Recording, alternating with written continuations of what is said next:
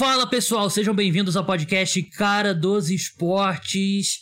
Se você achou que a temporada da NFL chegando ao fim não ia ter o programa tradicional de segunda-feira, você achou muito errado. O podcast aqui continua durante toda a off-season da NFL, sempre para abrir a sua semana com bastante discussão sobre futebol americano. Off-season, entre aspas, claro. A gente já tá aqui em clima de combine daqui a algumas semanas depois já tem mercado de free agents, depois tem draft, então muita coisa pra gente discutir nas próximas semanas. Aqui comigo, o meu amigo João Eduardo Dutra, um dos principais especialistas em college football no Brasil, ele que soltou um mock draft nessa semana e a gente vai discutir aqui sobre ele, debater. Tem algumas takes, já tô começando a me inteirar sobre os prospectos, então já tem algumas takes aqui pra gente debater.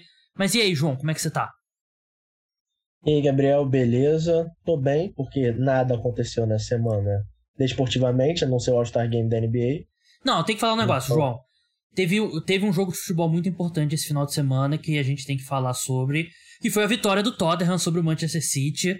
O único, o único evento esportivo, acho que relevante, sem ser o All-Star Weekend, né? Achei estranho não ter jogo de futebol esse domingo. Também achei estranho, acho que o futebol entrou em off-season também. É. É, o All-Star Weekend também, só entrando rapidinho, que tancou, né? O torneio de enterrada. É, a gente tem que fazer alguma coisa. Triste. É. é e. Carl Anthony Towns ganhando é, negócio de três pontos. Achei que se perdeu no personagem. Mas só isso que aconteceu esportivamente nesse final de semana.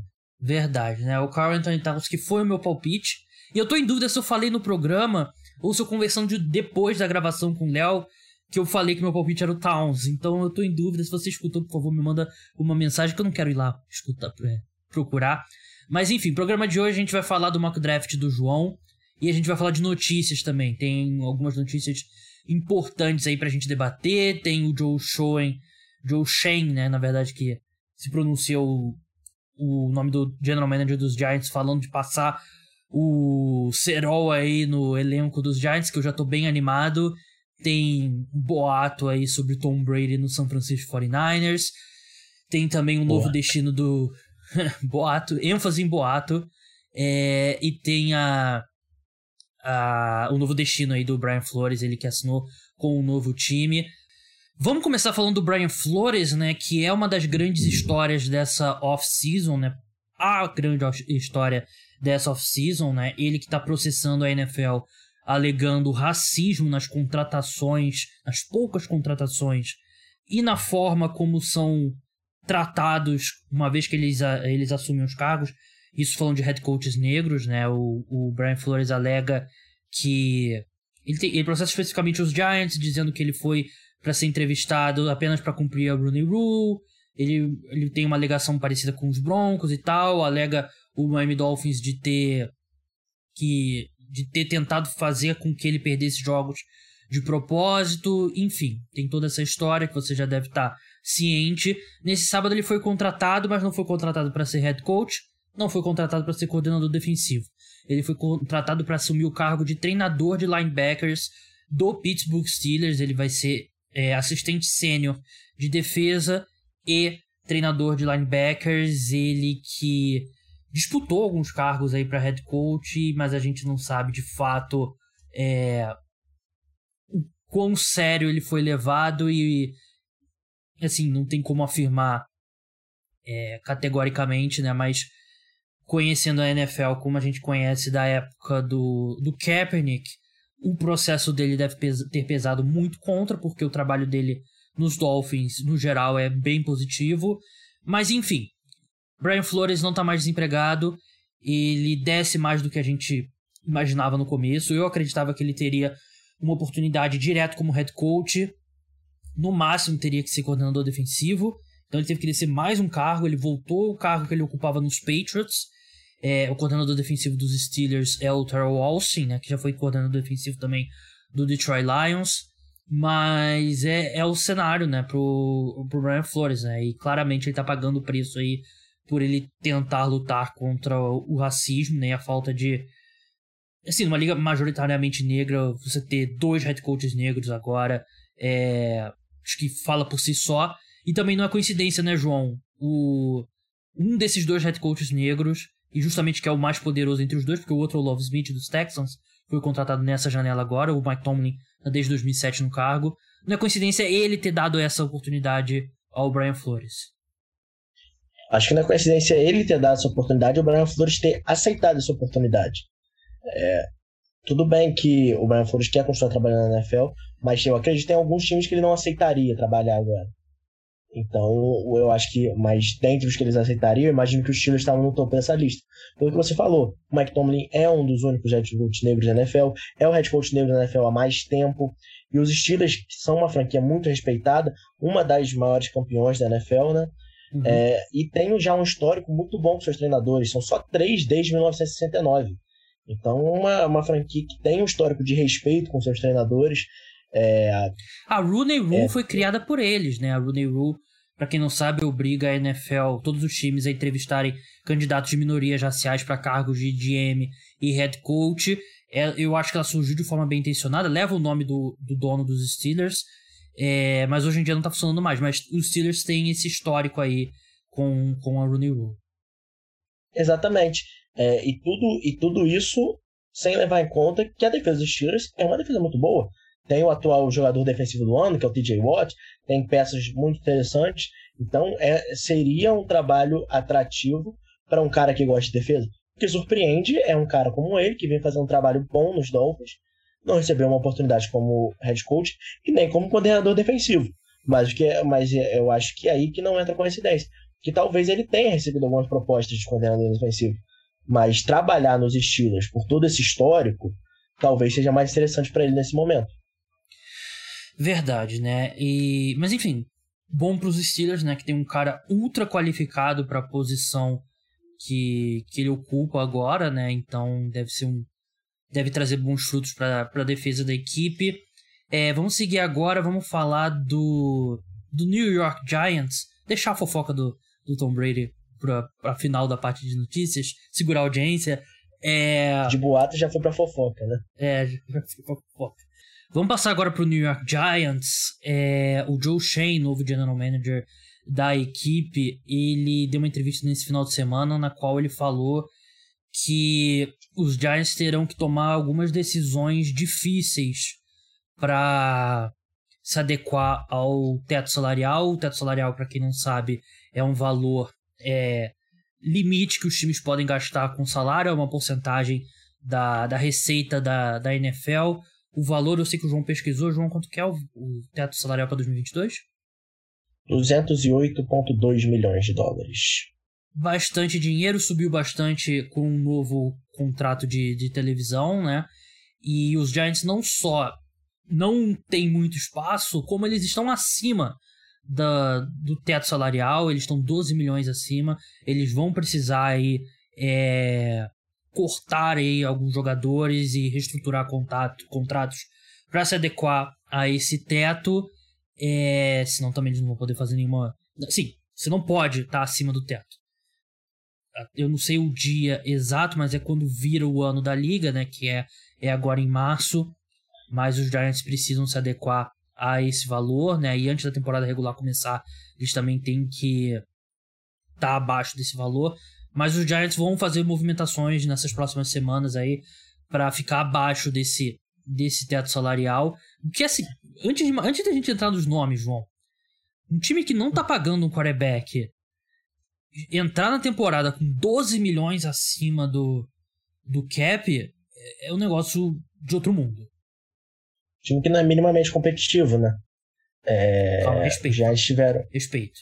Já estiveram a quinta pior campanha da NFL e estão acima do cap. Então, para onde está indo esse dinheiro?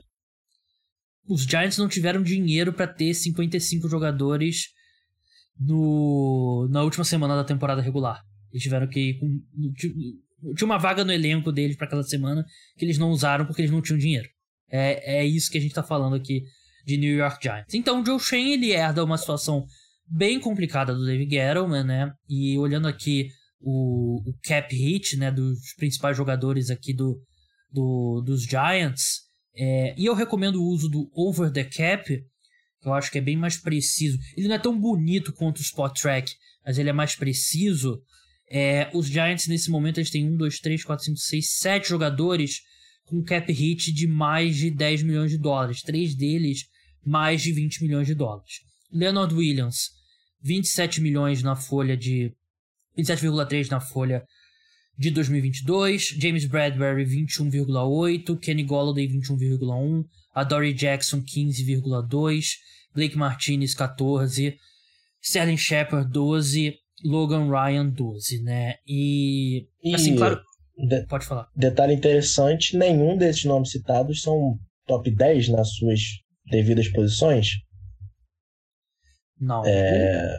Bradbury 2020 ele foi um dos melhores cornerbacks da NFL, né? Mas ele não, não repetiu em, em 2021.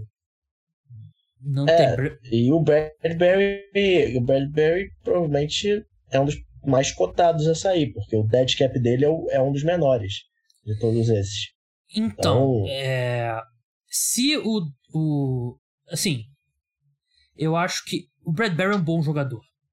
Eu, se não, se os Giants não tivessem com desesperados de cap, é, é um cara que eu gostaria que fosse mantido. Mas eu acho que o Brad, Bradbury é um cara é, que pode ser trocado, porque eu acho que ele tem valor na NFL, né? Porque ele é um cara que jogou em alto nível 2020. É natural um corner dar uma caída depois, é, oscila mais ano, ano para ano.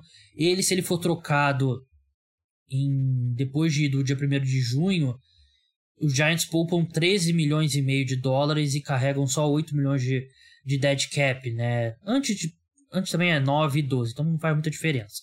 Para cortar, é, aí o Giants seria o que engoliu 8 ou 9, mas eu acho que eu acho que dá para trocar o, o Bradbury. O, um que vai ser complicado é o Leonard Williams. É, vou dar um palpite aqui, dia 20 de fevereiro que a gente tá gravando os Giants vão botar uma pick com ele ali para trocar ele e vão dar aquela. Vai ser tipo, Leonard Williams e uma escolha de quinta rodada para uma escolha de sétima rodada. Esse tipo de, tipo de negócio. O Leonard Williams é. Por, por aí. Porque o Leonard Williams é um bom jogador. Ele não é um bom jogador por esse valor. De, de Mas assim. 7,3 milhões de dólares de cap hit. Se ele for trocado depois do dia 1 de junho, os Giants é, poupam 19 milhões de dólares na folha salarial. Então não tem a menor possibilidade é. do, do Leonard Williams chegar na, na temporada regular no, no elenco dos Giants. Menor possibilidade. É, o problema, o problema do Leonard Williams ele é que é um cara que não pode ser cortado, né? É. Porque se ele for cortado, o dead cap é maior que o cap hit dele. Não, eu acho então... que os então- Giants. Eu acho que os Giants vão dar uma forma de. Dá para trocar o Leonard Williams. Eu acho que é possível você pagar ali uma escolha Talvez não mais até que chute de quinta rodada, mas é melhor do que engolir. Ou então você corta, engole esse cap hit gigantesco esse ano, sabendo que esse ano já, assim, já foi não tem condições de competir em, em 2022, né? Pode ser isso também. Kenny Golladay é um cara que tem múltiplos anos no contrato, então é complicado. Os Giants é, não poupam nenhum dinheiro cortando ele de agora, né? Depois de depois do dia 1 de junho poupariam 7 milhões, mas aí engoliriam 13,4 milhões de dólares. É... Se trocar ele também depois do dia 1 de junho, é, você já poupa um pouco mais, mas assim, é um cara que claramente não foi uma boa contratação, né? Claramente ele tá sendo pago como um wide receiver de elite, ele não é, né? Um cara que os Giants provavelmente vão ter que engolir mais um ano pagando muito dinheiro para ele. A Dory Jackson também é um bom jogador, mas é um cara que deve rolar. Blake Martinez, pff, esquece. Esse não, não esse vai não dá ver. nem falar que é um bom jogador? Esse não, esse não vai ver a semana 1 no, no MetLife Stadium. É, Sally Shepard, idem, muita lesão e tal. Logan Ryan é bom Ryan. jogador também, mas é. É aquilo, né? Você tem que poupar em algum lugar, né? O problema do Logan Ryan também ele tem um dead cap bem alto. Se cortar ele agora. Um cara que pode ficar no elenco, porque ele é bom jogador ainda, né? Você tem que renovar é, com o Andrew... Aqui, a questão dos Giants, né, é isso você falou, todos esses você citou, esses sete, equivalem a 53% do cap space dos Giants. Então é muito dinheiro alocado em poucos contratos, em sete contratos, uhum. e em jogadores que você não consegue se ver, você não, vamos fazer um esforço que vale a pena manter esse cara por esse valor. Todos esses contratos você fala, talvez é melhor eu, este, eu esteja melhor sem eles. João. Eu Saquon Barkley, você poupa 7 milhões de dólares você cortando ele. Cortando ele não, desculpa, trocando ele. Um, sem um centavo de dead cap. Só isso, sem Será contexto. que você consegue trocar ele pela terceira escolha geral? Segunda escolha cons... geral, né? Sério, agora, sério. O que, que você acha que um time ofereceria pelo Saquon Barkley nessa altura? Um, Saquon Barkley mais sexta rodada por uma quinta. Não, também acho que não é. Eu acho que uma terceira rodada alguém oferece. É, o Saquon Barkley teve, teve menos jardas que o Rashad Penny, que era visto por muitos como um gigantesco bust daquela primeira rodada. O Saquon Barkley teve menos jarda que ele nos últimos dois anos. Então é, é um cara que jogou bem para um running back nos seus primeiros anos, mas não sei se ele tem tanto valor assim no mercado, não. É, eu acho que uma escolha, sei lá, só com Barkley mais uma escolha de sexta rodada para uma terceira rodada, eu consigo ver ele pegando, mas é um, é um grande candidato também, né? Um grande candidato aí a deixar o time, mas enfim, é, a situação dos Giants é essa, então a gente vai ver uma grande reformulação aí no elenco da equipe seguindo em frente. É, vamos falar agora do. Começou como notícia, passou para rumor, depois passou para fofoca no curso de um podcast. O Mike Florio, né, que é o chefão lá do Pro Football Talk, muito chato, muito chato. Quando você vê um artigo chato no, no Pro Football Talk, alguém reclamando de analytics, falando uma coisa, aquele meme do, do vovô Simpson gritando com a, com a nuvem, normalmente é o Mike Florio. Ele ele disse que recebeu um e-mail que diz que o Tom Brady está passando por uma clássica crise de meia-idade, né? E ele acredita, ele aposta que os, o Tom Brady não só não se aposentará, mas como voltará a jogar no time do coração dele, que é o que é o São Francisco 49ers. É, o São Francisco 49ers a gente sabe, tem problemas com o Jimmy Garoppolo, o Jimmy Garoppolo vai ser cortado ou trocado em breve, o, a equipe draftou o Trey Lance, é... mas assim, foi, principalmente aqui no Brasil, acabou sendo noticiado como é, como algo mais do que maior do que realmente era, né? E... Como insider. É, porque você lê o contexto, você lê o que o Mike Florio falou. Ele nem publicou no site, né? Ele falou no programa de TV, né? Ele parece muito mais tentando ligar os pontos do que dizendo, ah, eu tenho uma fonte aqui que me que me disse que o Tom Brady vai pro 49ers, né? E esse meio mesmo parece muito mais nessa coisa de querer ligar os pontos e tal, e acabou até o, alguns sites aqui no Brasil deram, né? O pessoal repercutiu. Se eu tivesse no Globoesporte.com ainda, e eu não teria publicado, mas alguém publicou. E assim, é uma discussão interessante, nem não culpo ninguém por ter publicado, não, porque o Mike Florio, o principal site de notícias dos Estados Unidos de NFL é o Pro Football Talk, né? Então eu não culpo repercutir algo que sai do, do Mike Florio, apesar de eu, eu ter minhas dúvidas quanto à credibilidade dele, mas enfim. É, eu tô falando aqui, mas eu quero sua opinião também, João. Você é um cara bem plugado com a imprensa dos Estados Unidos. Parece que uma coisa que. Uma especulação, uma tentativa ali de ligar os pontos do Mike Florio. É, aí um site repercute, aí o outro site repercute, o site que primeiro repercutiu e tal. Aí vira meio que um telefone sem fio que é ah, o Insider. Tom Brady vai voltar a jogar no 49ers, né? Acho que essa é a minha é. visão. Que transformaram algo num, muito maior do que realmente é. Parece muito mais o primeiro estágio do luto do que qualquer outra coisa. é, a gente ainda tá em negação que a gente está se preparando para uma temporada NFL que não vai ter o Tom Brady. Eu nunca vi uma temporada da NFL sem o Tom Brady, o Gabriel nunca viu uma temporada da NFL sem o Tom Brady. A maioria das pessoas que viu provavelmente não vai nem se lembrar da última temporada da NFL com o Tom Brady, porque foi há 22 anos sem atrás. O sem o Tom Brady. Então é. A gente está passando por um processo de luto, que é a perda do maior jogador da história parou de jogar. E a gente, todo mundo sabia que uma hora ia chegar, e estava cada vez mais perto, mas pelo fato dele ter estendido a carreira, Parecia que sempre um, não, um aninho vai dar, um aninho vai dar. E ainda assim não foi, o último ano dele não foi um ano ruim, foi um ano excelente. Ele tava, recebeu votos para MVP, não foi um ano que ele já estava ali, um Peyton Manning ganhando Super Bowl, já caindo aos pedaços. Então, eu acho que a gente ainda está vivendo um pouco essa negação. E pode ter tem alguns jornalistas que estão tá passando por essa negação. Falando assim, não, É, é história, o Tom Brady vai jogar ainda, vai jogar. Tá só, tá só arrumando alguma coisa. Aí tentam ligar os pontos, que é o time do coração dele. Mas me parece rumor. Não consigo ver os 49ers fazendo isso. Porque eles acabaram de gastar um monte de escolha no Trey Lance. Vai, vai deixar o Trey Lance mais um ano no banco? Por que, que você fez isso então? É, tinha o Jimmy Garoppolo lá. O Jimmy Garoppolo, né, nada, nada, levou um time até a final de conferência. Muito, jogando muito mal? Sim, mas levou. Tem o Trey Lance no banco, que todo mundo fala que é um talento impressionante. Foi a terceira escolha geral. Não é como se o Trey Lance fosse um cara de final de primeira rodada, não é como se o Trey Lance cara fosse no dia 12. O Trey Lance foi a terceira escolha geral. O Kyle Shanahan abriu mão de escolhas de verdade de primeira rodada para subir até a terceira e draftar o Trey Lance. Né? Não é a situação, ah, o Trey caiu até eles e eles vão numa oportunidade. Eles queriam ir, ir, ir draftar ele. E o Tom Brady também. Tudo bem, os Fortnite é o time do coração dele. E com o coração não se brinca. Tem coisas que, que é difícil explicar. Mas, se você for pensar friamente, os 49ers, para ele, não dá uma chance melhor de ganhar um Super Bowl que o Tampa Bay Buccaneers? Ou dá? Então, o Buccaneers era o campeão do Super Bowl até a semana passada. É, tinha um ataque.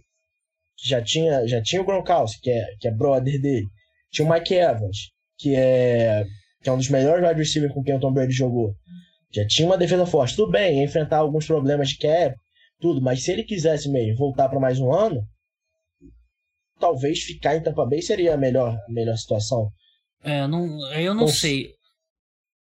Porque acho que o time do 49ers é assim, precisa renovar com o Debo Samuel e tal, mas é, o Buccaneers tem uma off-season complicada pela frente. Mas assim, é... Tom Brady tem um pouco de culpa também, porque o Tom Brady, ele ele não fechou a porta totalmente no retorno, né? Tipo, dias depois dele anunciar a aposentadoria, ele tava no podcast dele falando: ah, é... nunca diga nunca, não sei o quê. Vamos ver é como é que eu me sinto daqui a seis meses. Super Bowl. É, vamos ver como é que eu me sinto daqui a seis meses e tal. Mas, assim, é uma chance maior que zero do Tom Brady jogar na, na próxima temporada.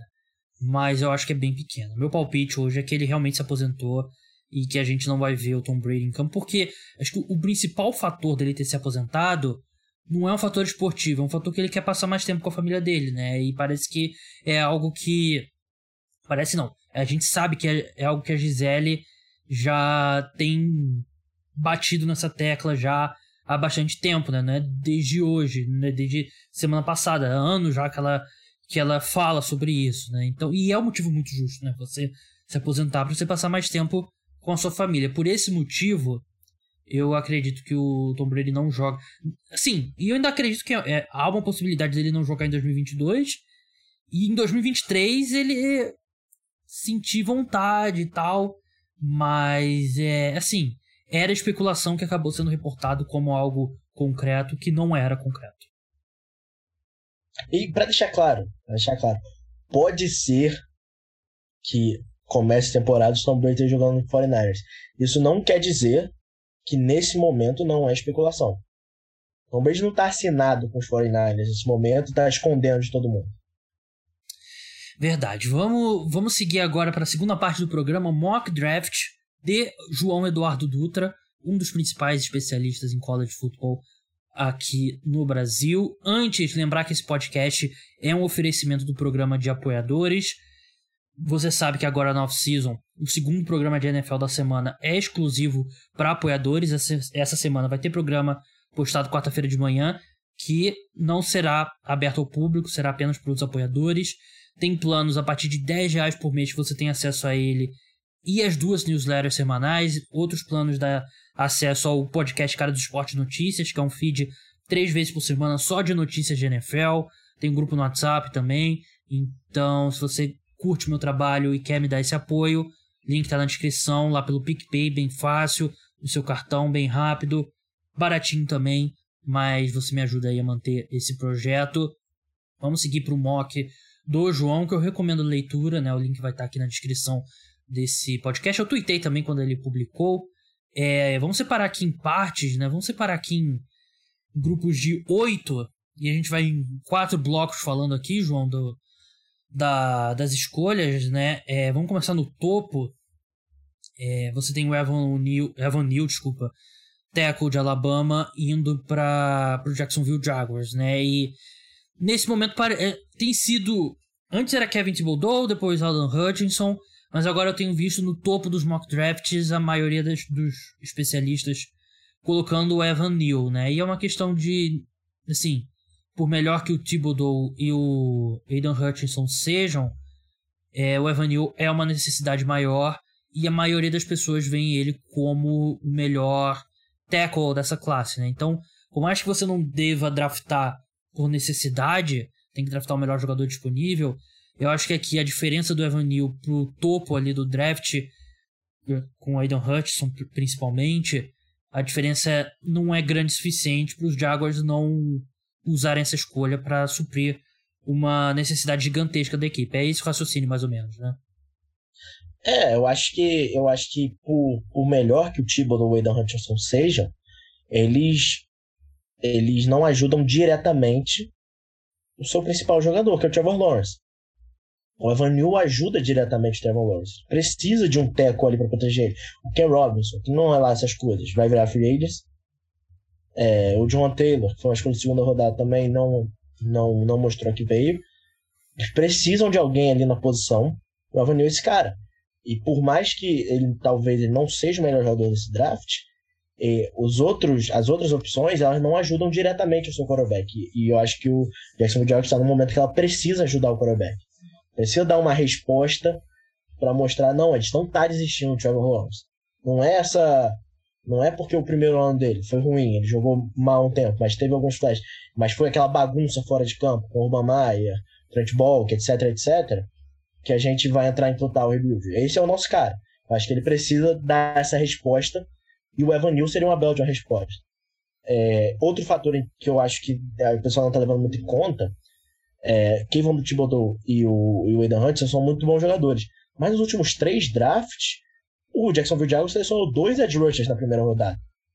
Então, você já está desistindo em um dos dois? Você vai querer adicionar um terceiro, sendo que seu quarterback precisa de ajuda no ataque? Então, é. Eu acho que, que os Jaguars eles têm peças na defesa para falar. Porque o Josh Allen é um bom edge rusher quando tá saudável. Uhum. E tem o Caleb Chesson, que foi escolha de primeira rodada dois anos atrás, que não, não, não teve os dois primeiros anos bons, mas é uma escolha de primeira rodada, você já vai desistir do cara? Ou você quer dar mais uma chance para ele? Eu acho que eles eles estão eles estão numa posição deles poderem dar uma chance pro que eles têm em edge rusher, mas eles não podem brincar com o que eles têm em teco. Você botou na segunda escolha o Aidan Hutchinson, né, indo pro Detroit Lions, ele que é edge rusher da Universidade de Michigan.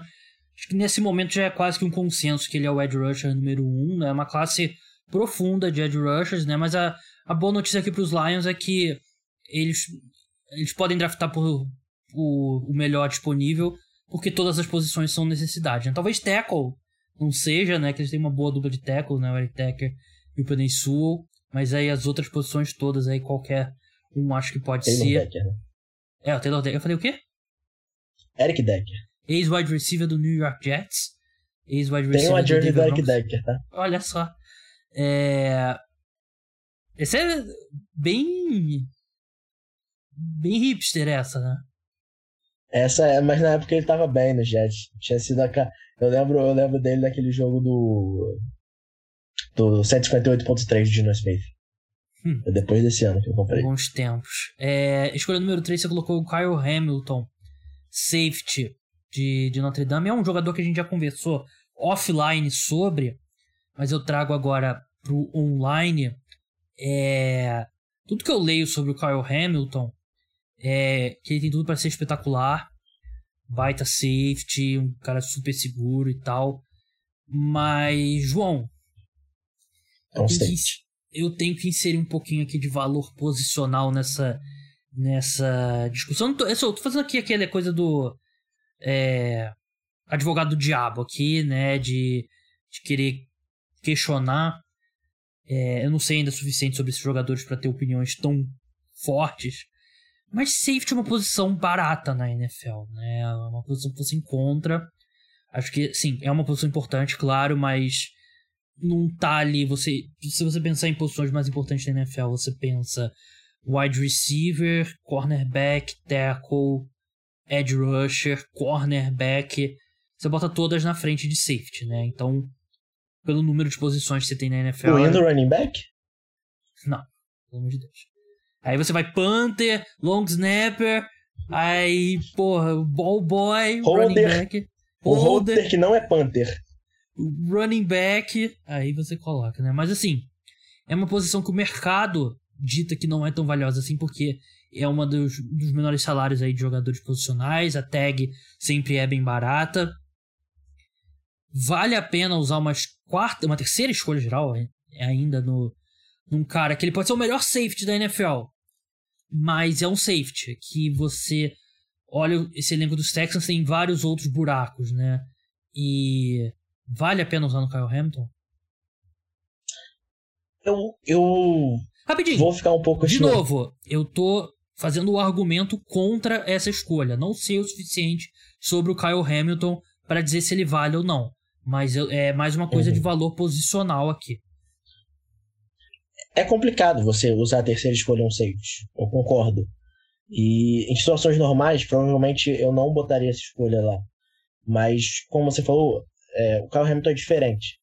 E você sempre vai ouvir isso, todo draft vai ter um jogador que é diferente, Só que é tudo Barkley. isso. Mas, ah, não, só com o Barkley era um excelente running back. O Kyle Hamilton é mais que um safety.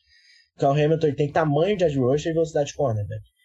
Ele é o que chamam de unicórnio. Só, aí o, você chegou até a falar comigo se ele era o Isaiah Simmons desse ano, que era um cara que você conseguia ver um potencial que você nunca tinha visto em um jogador da posição. Não é tipo, ah, o, o potencial do Carl Hamilton tem um teto em tal jogador. O teto do Carl Hamilton não tem nenhum safety que é igual a ele. Nenhum safety. Não tô falando aqui que ele vai ser o melhor safety da história. Tô falando que se ele atingir o máximo que ele pode atingir, ele tem grande chance de ser o melhor safety da história, porque ele tem toda a range que. Eu, eu não vou falar o que eu ia falar, não, senão vão, vão, vão levar. Mas ele tem a range que você quer em um safety, ele tem o tamanho que você quer em um safety, ele tem tudo que você pode querer num safety. A diferença dele do Isaiah Simmons é, o Isaiah Simmons ainda era cru como puro e simples linebacker. Cara que vai ficar ali no meio, né, da jogada, era cru. O Carrington não. Carrington, se você botar ele lá, de dia 1 um, ele já vai ser um, um bom safety. Com esse, com esse potencial de ser um cara muito diferente em relação aos outros. Por isso que eu acho que pode ter algum time que vai se apaixonar por ele nesse, nesse meio. Eu acho que os Texans podem ser um, o Claudio Smith é um cara de defesa. E esses técnicos defensivos gostam desses caras. E dois, os Texans também é outro time que tem bastante furo. Então, eles podem se dar ao luxo de selecionar quem eles acham melhor. E sim, porque ninguém vai esperar que os Texans vão brigar por, um, por playoffs ano que vem. Ninguém sabe quem vai ser o quarterback dos Texans. Então, eu acho que eles começarem esse novo período com o Alvin Smith pegando esse cara e daqui a, a, uns dois, três anos, esse cara se mostrando, nossa, ele realmente era muito diferente, eu acho que é um bom caminho para os Texans. Aí ele pede pra ser trocado. Por favor, não compare ele com aquele sujeito. Não existe comparação entre os dois. Falando. É, a comparação que eu tava pensando era de Jamal Adams, tá? Porque tem, claro que outro jogador nos Texans atualmente querendo ser trocado que por outros fatores. É, você colocou o Kevon Thibodeau no, nos Jets, né, na escolha número 4. Ele que é o Ed Rusher da Universidade de Oregon. Tá caindo. É, questões aí de. Tô começando a dar uma assassinada no, no caráter dele, né, João? Sim, sempre acontece, né? Vai chegando nesse momento, sempre aparece alguns jogadores que têm o caráter assassinado, justa ou injustamente. Isso aí vai o tempo dizer, mas sempre acontece. Escolha 5 e 6, os dois primeiros quarterbacks saindo nesse draft. Você colocou o Kenny Pickett, quarterback da Universidade de Pittsburgh, indo para o New York Giants na escolha 5. E você colocou o Malik Willis, quarterback da Universidade de Liberty, indo para o Carolina Panthers na sexta escolha. É... Eu estou começando a ver cada vez mais mock drafts assim. E, e, assim, eu falo isso sempre porque é verdade. Eu já acompanho a NFL há muitos drafts, já tem muitos drafts aí. Eu não sou especialista como o João e outros caras, por exemplo, o pessoal lá do, do, do On The Clock, lá, o, o Felipe e tal. Mas assim, eu já vi muito draft na minha vida. E sempre começa assim, não, esse ano não tem bom quarterback. Pô, uma merda, você precisa de quarterback esse ano, pô, você tem escolha alta, não tem. Aí começa. Aí começa. Não, não vai ter. Será que vai ter quarterback na primeira rodada? Não sei e tal. Aí depois, não, será que vai ter no top 20? Pô, talvez e tal. Um time deu reach e tal. Top 10 não. Top 10 não. Aí começa, dois quarterbacks aqui saindo no top 10. E não é exclusivo do João, já tem visto um movimento desse em outros mock drafts, né? É, a pergunta que eu te faço é: esse Kenny Pickett 1, Malik Willis 2 entre quarterbacks reflete a sua ordem que você tem no seu ranking pessoal? Ou você viu alguma coisa ali de encaixe, alguma coisa que você acha que os Giants possam preferir no, no Kenny Pickett? Porque eu, particularmente, pelo que eu tenho estudado até agora, eu prefiro o Malik Willis. É, o Kenny Pickett e o Mike Willis são quase dia e noite em comparação com o outro. Não tô nem dizendo de, é, de estilo de jogo nem nada, porque o Kenny Pickett é o cara mais seguro dessa classe. Quer draftar um quarterback para jogar? Draft o Kenny Pickett, porque eu, é o que eu tenho mais certeza que vai estar jogando daqui a 5 anos na NFL. É, foi o terceiro colocado na disputa do Heisman esse ano, fez um, um, um bom trabalho em Pittsburgh, é um cara um pouco mais velho e foi muito bem no Senior Bowl também. Então, a questão são as mãos dele. É, não mediu as mãos e dizem que ele tem a menor mão de qualquer jogador da NFL. Ele seria o jogador com a menor mão a começar um jogo como quarterback na NFL, caso ele jogue. Quer dizer, ele vai jogar. É, ele... é, é, é engraçado falar isso, mas os times levam isso a sério. Isso não é tão piada assim. É, e tem, tem gráficos assim com que ligam fumbles e tal, né? Ele, por exemplo, é um cara que ele joga de luva, né? Que é para melhorar o grip dele na, na, na, bola. E tem uma questão dele, de, do dedo dele ter um uma double jointed que eles falam, né? Com uma como se tivesse mais uma junta aqui e tal. Você já viu essa história de que o dedo dele é meio estranho? Enfim, as mãos dele vão ser um assunto bem, debati bem, bem debatido. Ah, Combine o, vai explodir o Twitter na hora que sair o, o, tamanho da mão. Eu lembro. Ele dois... não vai medir, ele não vai medir.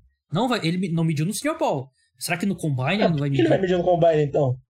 Porque ele disse que ele tava fazendo. Ele disse que tava fazendo um processo de alongamento e tal, não sei o que, exercício. E os caras fazem isso. Os caras realmente fazem isso. É. Uma mutante do balão. Não, tem como. A mão Mas... dele vai estar, tipo, o dedo todo fino aqui, esticado, assim, caído pra. Ele vai deslocar o dedo assim, é. o dedo dele vai estar maior para baixo. É, só se for, né? Mas enfim, é, Kenny Pickett. Malik Willis você vê que era como um teto maior, né? Mas um piso mais baixo. Mas é, o que eu digo é, tem jogadas que o Malik Willis faz fala, bom, isso é diferente, isso você não vê qualquer um fazendo. Mas ele ainda é um cara que jogou em Liberty, que não é um nível de competição tão alto. Ele ainda tem alguns problemas mecânicos. É, não imagino que ele vai ser titular no primeiro ano e se for, não vai jogar bem. Entendeu? Então, eu acho que tem essa diferença. A questão que eu acho que os Giants podem preferir, um, é que eu acho que o Kenny Pickett lembra um pouco mais um estilo que o Brian Dable vai, vai querer. Que é um. Calma. Kenny Pickett não é o Josh Allen. O estilo de jogo o dele. O tem uma raquete de tênis né, na mão. exatamente. O estilo de jogo dele lembra um pouco o Josh Allen. Que é. Já tem um trecho que eu vou que... botar no Twitter. João Eduardo, dois pontos. Kenny Pickett é o novo Josh Allen.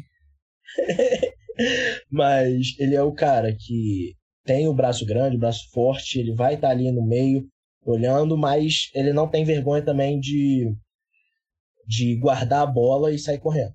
O Pitt consegue. Tem, inclusive, o Kenny Pitt tem a jogada mais famosa do último ano, que é o fake slide. Que Exato. finge que vai pro slide então, e continua correndo. O jogo é do malandro, né? Então, ele é um todo dia é o malandro e, como é que é? Na frente dos outros. Como é que é todo então, dia um malandro e um. O jogo é do malandro. Não, todo dia Todo o malandro, dia acordam. É, o, o malandro, o malandro e o otário. Se eles se cruzarem, esquece. Se cruzaram aquele dia o Kenny Pickett. Mas vamos seguir agora. Eu não vou passar por todas as escolhas, porque senão vocês não vão dar uma moral lá para acessar o, o mock do João. É...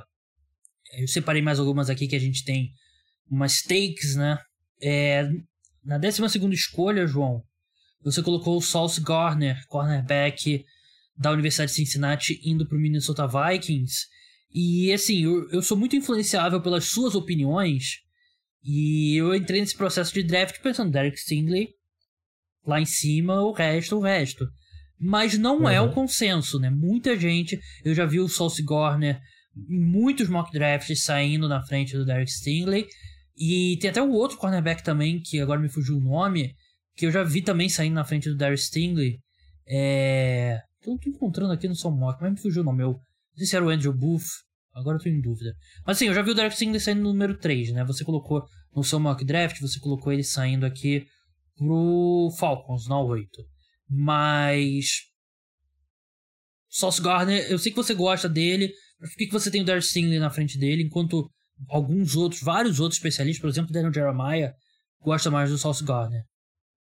É, o Derek Stingley e o Sauce Gardner, assim como o Kenny Pickett e Willis, também é mais uma disputa entre o potencial e o que o jogador é. O Sauce Gardner é um cara que já está há três anos em Cincinnati, jogando muito bem não cedeu nenhum touchdown, é, é, cedeu muito pouca jardas. Ele cedeu menos de mil jardas na carreira dele toda em Cincinnati, em três anos.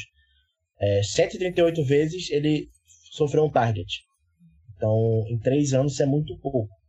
Mas sempre vai ter alguém que vai falar: é Cincinnati. Cincinnati não joga num, num, numa conferência Power 5. O primeiro jogo de Cincinnati que, que chamou mais atenção foi ano passado contra a Georgia, no Bowl, e esse ano contra a Alabama na semifinal.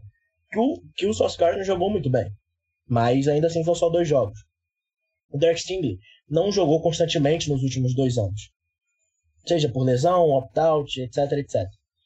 Mas o ano que ele jogou inteiro, que era true freshman, com 18 anos, foi o melhor ano de cornerback que eu já vi jogar no college football. É, então é um potencial absurdo.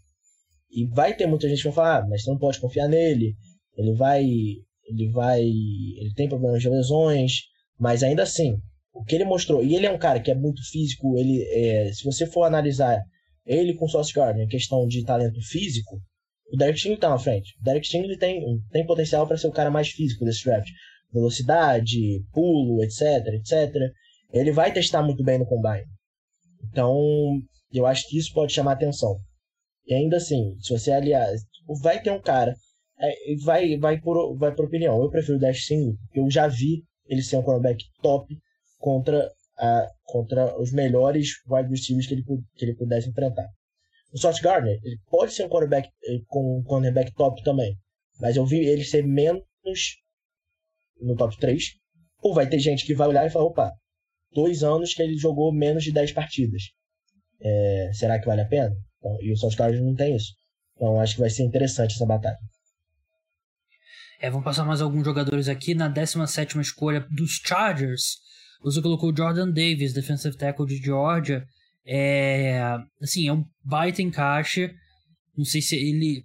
Jordan Davis, por ter jogado na final do college, acho que ele tem um, um hype grande e ele tem um, ele é o tipo de cara que chama bastante atenção no combine, né? Porque ele deve correr bem, né? Ele deve ter bons números ali do, dos cones e de impulsão e tal. Então talvez os Chargers não vão ter essa opção quando chegar o dia do, do draft. Mas seria um baita encaixe, né? Um cara que os Chargers têm problemas sérios contra o jogo terrestre. Você bota ele lá. Só dele tá ali, né? Com o seu, como você colocou aqui, né? No 1,98m, 154 quilos só dele estar tá ali no meio da linha defensiva, não precisa nem ser bom, né? Mas só dele estar tá ali já ajuda a parar o jogo terrestre, né? Seria um baita encaixe. É, eu acho que o Jordan Davis não é um, um defensive tackle do futuro, que é o defensive tackle que nunca vai ter um outro Aaron Donald, mas vai todo mundo tentar emular. Ele não é esse cara, ele não vai ser o, o defensive tackle que vai gerar pressões tremendas, vai sacar o quarterback 15 vezes. Ele é um defensive tackle mais das antigas. Mas, se tratando das antigas, não vem muito melhor que ele. Como, como eu chego lá, 1,98m, 154kg. Só a presença dele vai melhorar a defesa terrestre do, dos Chargers. E ele é um cara que consegue é, ocupar bloqueios, ele vai vai ter muito tackle atrás da linha de scrimmage. Uma hora ou outra ele vai conseguir um sec. Ele vai, ele vai conseguir isso. Mas nesse momento, a defesa dos Chargers é tão frágil jogo terrestre, que eu acho que eles têm que fazer alguma coisa para tentar melhorar isso. Na 18 você colocou o Chris Olave, wide receiver da, da Universidade de Ohio State. segundo wide receiver da Universidade de Ohio State saindo desse draft, né? Você colocou o Garrett Wilson indo para os Jets na décima escolha. Por que, que o Chris Olave sai depois? E assim, no Orleans Saints tem, talvez tenha, né? Acho que botar esse qualificador aí, porque tem o Michael Thomas, ex-wide receiver da Universidade de Ohio State, que um cara que de repente pode ser trocado, ele não jogou em 2021, parece que o relacionamento dele com o Saints não é dos melhores. É, você acha que dá para comparar o Chris Olave com o Michael Thomas ou são jogadores diferentes? Eu não sei nada sobre ele. São bem diferentes. É, o Michael Thomas, embora, embora os dois eles tenham um, um ponto forte no jogo que é igual, que são as rotas. O Michael Thomas sempre foi um, um excelente corredor de rotas. O Olave é um excelente corredor de rotas, talvez o melhor do draft. Mas eu acho que o Olave talvez seja um pouco mais rápido, enquanto o Michael Thomas é mais físico. O Solave, embora ele tenha um histórico até bem decente em contested catch, ele é um cara que vai te ganhar mais na velocidade com as rotas dele. E uma coisa que me chama muita atenção do Chris Olave é que ele sempre foi a bola de segurança em Ohio State. E não aquela bola de segurança de, ah, fechar o olho, dane-se, ele vai estar tá lá. Não, é, o State precisava de 3 jardas. O Zolar vai correr uma rota de 3 jardas e meia e vai fazer recepção. Então, esse era o ponto forte dele. É, o Justin Fields usou ele muito assim. Tanto é que um dos piores jogos do Justin Fields foi contra o Northwestern. O Zolar não estava em campo. E o Justin Fields não tinha esse cara para bola, bola de segurança. Então, ele aconteceu isso. Com o CJ Stroud foi assim também. Pô, a questão que eu acho que o Garrett Wilson está na frente é: um, o Garrett Wilson eu acho que é mais talentoso que ele. É um wide receiver que tem mais ball skill. É, é um cara que, embora a, árvore de rota dele não seja tão desenvolvida, há rotas que ele faz, que ele faz é, que deixa o cornerback parecendo bobo. E isso é muito interessante na NFL mas o Chris Olave era a bola de segurança. Eu acho que ele pode trazer isso um pouco para os Saints. Tudo bem, tem o Michael Thomas lá, mas como você falou, o Michael Thomas, o futuro dele é. Ninguém sabe o que vai acontecer. Não sei se ele vai ser jogador do Saints. O Saints tem problema de cap. Agora o Champagne foi embora, o Beach foi embora ano passado. É, muitos jogadores podem sair. Chris Olave, é, eu acho que ele é um cara que traz essa ameaça, profundidade para os Saints que talvez seja o James Winston, quarterback, que precisa dessa ameaça, mas também é o cara que vai ganhar as jardas que, que, você, que você precisa ali, 5, 6 jardas, ele vai correr a rota certinho. Não vai ser aquele cara que, ah, a gente precisa uma terceira para 6, ele vai correr a rota errada e vai fazer em 5 jardas. Uhum. Não, não acontece isso. Eu acho que ele. É... Na vigésima posição aqui do Pittsburgh Steelers, você colocou o, o Matt Corral, né, o quarterback de Joe Miz, né, e o Steelers, claro, obviamente todo mundo sabe que é um time que precisa de quarterback, né, foi, perdeu o Big Ben que se aposentou, é... Claro que você não colocou trocas nesse, nesse mock, né, porque eu acho que se os Steelers, parece que os Steelers gostam muito do Malik Willis, né, então acho que pode ser um time que pode subir atrás do Malik Willis, mas assim, Matt Corral, você vê ele alguma distância do, do Pickett e do Malik Willis? Como é que você vê ele em termos de potencial comparado com esses dois caras? É, o Matt Corral é um cara um pouco, um pouco mais velho também, né? Ele é um cara que poderia ter saído no ano passado, ele é da mesma classe do Trevor Lawrence, Justin Fields, mas ficou mais um ano em, em Ole Miss. No ano passado já tinha tido um ano bom em Ole Miss, mas não seriam as coisas de primeira rodada. Sempre tem, ó, esperto se esse cara voltar. E voltou e teve um ano muito bom em Ole Miss, se machucou no final, é, talvez eu possa trabalhar ele nesse processo, principalmente no, num ano que a classe não é tão boa assim. Que muita gente está. É, foi um ano bem interessante que os dois primeiros quarterbacks draftados, pelo menos no meu mock, estavam jogando Senior Bowl. Que não é comum. Se você é um quarterback você já acha que você vai ser escolhido no top 10, você não vai se arriscar a jogar o Senior Bowl ou fazer qualquer coisa desse tipo. Não, mas eles estavam lá. O Malik Willis, o Kenny Pickett estava lá, o Desmond Reader estava lá, o Sam Howell. É, o Matt Corral, se eu não me engano, ele tinha aceitado o convite, mas ele não pôde ir porque ele estava machucado. É, então, então, eu acho que isso pode acabar fazendo ele cair no prospect, ele cair no, no draft. Mas em relação a potencial, eu acho ele um dos quarterbacks mais interessantes desse draft. Porque ele, a carreira toda dele no Bills, ele era visto como aquele gunslinger. Cara que vai que vai fazer tudo para ter a big play. Mas ele conseguiu abaixar um pouco o, os turnovers nesse último ano mas continuando agressivo, sendo agressivo. Então, se você está procurando um cara que tem um talento de braço, talvez o braço mais talentoso desse draft, tirando o Malik Willis, mas o Malik Willis é instável, né? É, eu acho que o Matt Corral é uma escolha interessante, mas, de novo, não é nenhum desses nomes que, que, que chama atenção, como tinha no passado no draft. É, passando rapidinho pela escolha dos Patriots, número 21, você colocou o Jameson Williams, né, wide receiver de Alabama. Ele que rompeu o ligamento cruzado anterior, foi na final, né, contra o Georgia ou foi na semifinal? Agora eu tô em dúvida. Na final. É, se ele estivesse saudável, onde você acha que ele sai? Talvez na frente do Pisolado. Ele esse, porque Alabama tem sido uma fábrica incrível de, de wide receivers, né? Eu, eu, tenho, eu tenho um pé atrás com o Jameson Williams, principalmente em relação ao Pisolado e o Garrett Wilson, porque o Jameson Williams era jogador de Ohio State até no ano passado. Uhum. E ele sai de Ohio State porque ele viu que ele não ia conseguir entrar em campo no Ohio State. Com o Garrett Wilson, com o Solave e o Jackson Smith Indigma, que vai ser um jogador pro ano que vem. Então, é...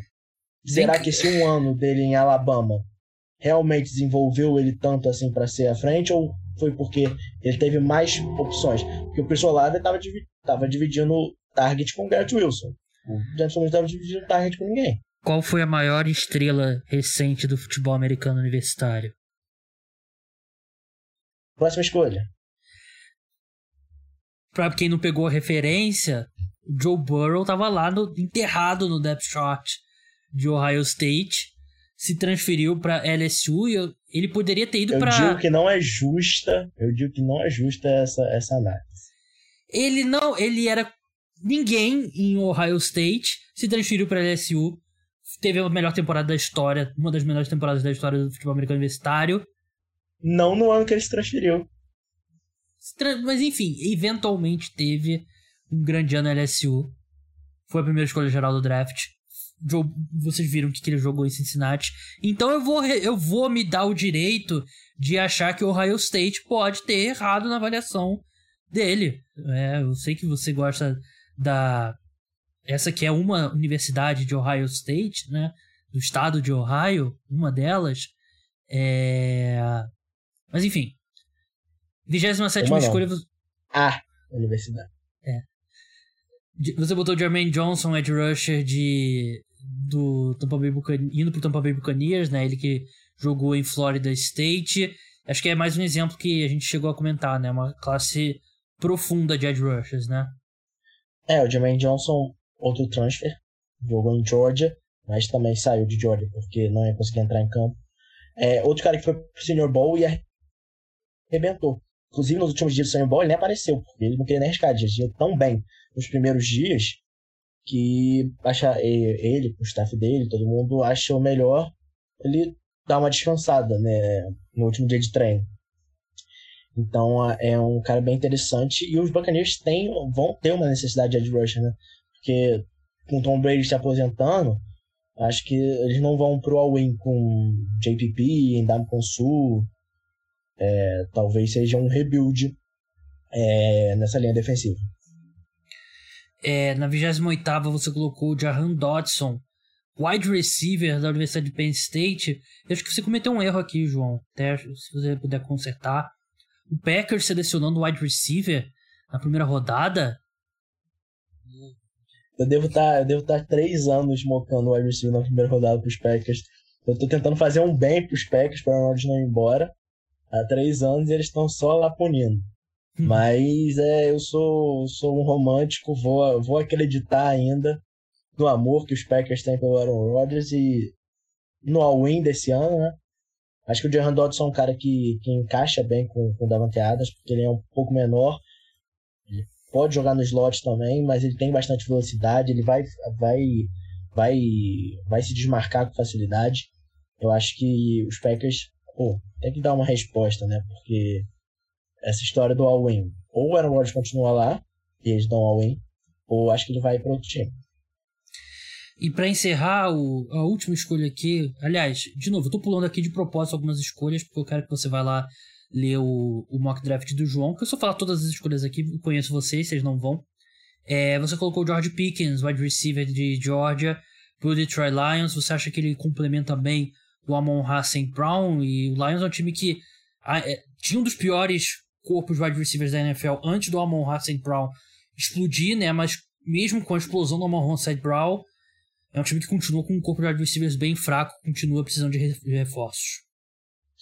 É, o George Pickens eu acho que ele seria uma escolha bem mais alta se ele tivesse jogado nessa temporada. Mas ele se machuca antes da temporada, rompe o ligamento, volta só na final contra a Alabama, não na final do college, final da SEC. Uhum. Então, mais de snaps limitados, é, não jogando tudo que ele podia jogar em só três jogos. É, ele é um cara que é grande, é rápido, consegue se desmarcar. Ele tem tudo que você quer no wide receiver número um da NFL. Embora o meu Hassan tenha jogado muito bem, ele é um cara um pouco menor, eu acho que ele, ele se dá melhor no slot. Então você precisa de um outro cara para fazer essa função com o corpo de wide receiver. É, a questão dos Lions é: o Jerry ser o quarterback? Ninguém sabe. Mas, seja quem for o quarterback, ele precisa de algumas armas. Bem, é isso. Não deixem de ir lá no Mock Draft ler o, o trabalho do João. Siga ele lá no Twitter, na roupa Duca underline JE. João, muito obrigado aí pela sua participação e você vai ser um convidado recorrente nas próximas semanas por livre e espontânea pressão até o draft. Depois do draft eu vou te dar uma folga, vou parar de encher o saco, convidando toda semana. Mas brigadão aí e até a próxima. Valeu, gente. Obrigado. Então é isso, pessoal. O podcast Cara dos Esportes volta na quarta-feira com um programa exclusivo para apoiadores. Se você não é, é, apoiador ainda, se torne um, se você puder. Link está na descrição. Você pode também receber notificação de podcasts diretamente no seu WhatsApp. É só você mandar mensagem pro. Tem no link lá na descrição que você abre, clica nele, abre a janela do WhatsApp. Você pode mandar mensagem dizendo quero receber, que aí você vai poder passar a receber mensagens e vai receber notificação dos programas. Então é isso, pessoal. Até a próxima. Tchau!